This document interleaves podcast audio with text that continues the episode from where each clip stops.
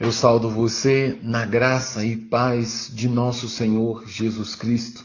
Eu sou o pastor Antônio Marcos, sou pastor da Igreja Batista em Pinheiral e eu quero compartilhar a palavra de Deus, na esperança de que essa palavra tome o seu coração da mais sublime alegria e da mais intensa gratidão a Deus. Para tanto, então, eu quero ler o texto que se encontra no Salmo de número 126, do verso 1 ao verso 3, que diz: Quando o Senhor trouxe do cative... trouxe-nos de volta do cativeiro a Sião, estávamos como que sonhando. Então nossa boca se encheu de riso e nossa língua de cânticos. Então se diziam entre os gentios: Grandes coisas fez o Senhor a estes, grandes coisas fez o Senhor a nós, pelas quais estamos alegres.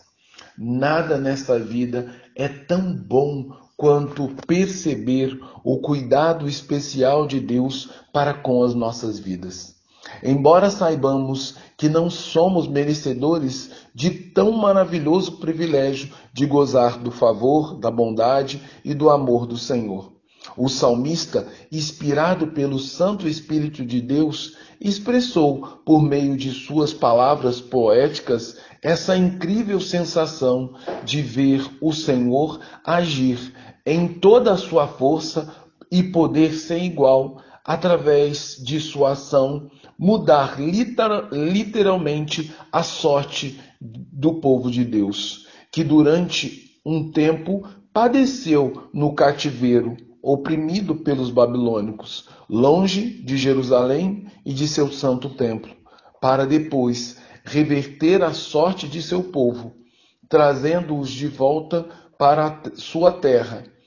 essa foi uma demonstração esplendorosa de, da misericórdia do Senhor e uma prova cabal do amor de Deus, que é mais forte e mais intenso que a ira que Deus tem pelos pecados e delitos do seu povo, pois basta que esse povo manifeste um arrependimento sincero para que o Senhor revele seu amor sua lealdade e fidelidade para com o povo, um amor que dura para sempre. Assim, os judeus expressaram toda a sua gratidão e louvor por meio de cânticos de alegria que saíram de seus lábios, enfatizando sempre que grandes coisas o Senhor fez por eles e por isso eles estavam alegres. Com isso, eles destacam que a verdadeira alegria que brota no meio do povo de Deus é sempre proveniente dos atos de bondade e graça de Deus para com o seu povo.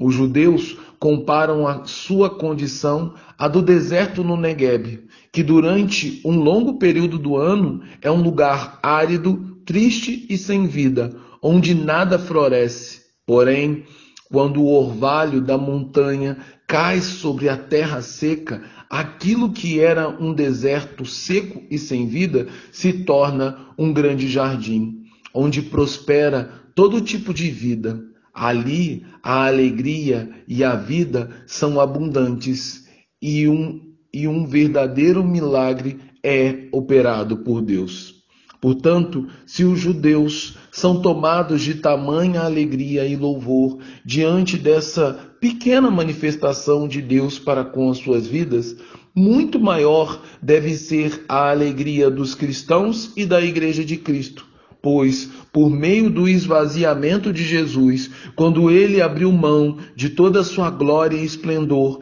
que fazia parte de sua natureza por toda a eternidade, para vir ao mundo e tomar a forma humana, dessa maneira ele revelou toda a vontade de Deus por meio de seus ensinamentos, para que então, finalmente, sofrer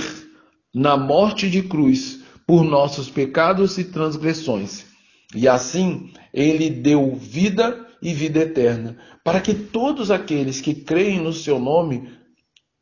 fazendo dele seu Senhor e Salvador, dando por último o um incrível privilégio de serem feitos filhos adotivos de Deus e herdeiros juntamente com Cristo do reino dos céus. Quão grande e quão maior então deve ser a alegria daqueles que ganharam esse imenso privilégio.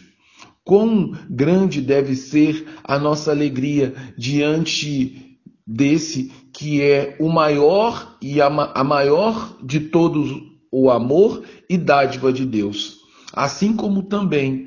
é maior e mais suprema manifestação do amor gracioso de Deus para com as nossas vidas. De, de, nossos lábios, então, deve fluir o louvor que não cessa e a alegria e a gratidão que não tem fim, de forma que todos ao nosso redor precisam ver e reconhecer, por meio do nosso testemunho fiel, a grandeza e o esplendor das coisas que o Senhor fez em nossas vidas e através de nossa vida. E que, por meio desse nosso louvor e testemunho fiel, muitos e muitos venham a se converter a Deus, confessando seu Filho Jesus Cristo como Senhor e Salvador de suas vidas. Portanto, eu convido você hoje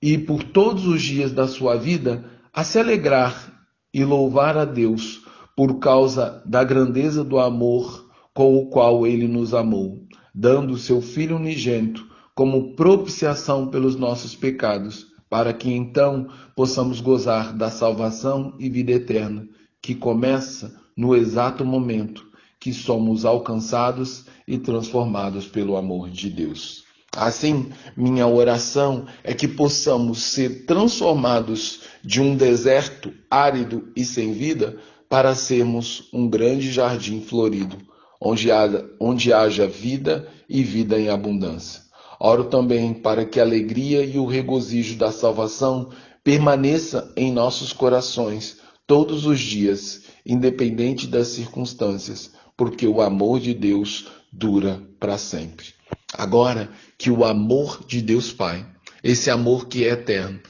que a graça do Deus Filho, essa graça que nos salva, e o consolo, o refrigério e o poder do Espírito, esse poder que nos transforma, que eles sejam em nós, hoje e, to e por todos os dias, para a glória de Deus Pai, de Jesus Cristo. Que Deus abençoe você e que a sua boca seja uma boca que louve e que a sua vida seja uma vida que aponte para Deus e para o amor pelo qual ele nos amou. Amém. Amém.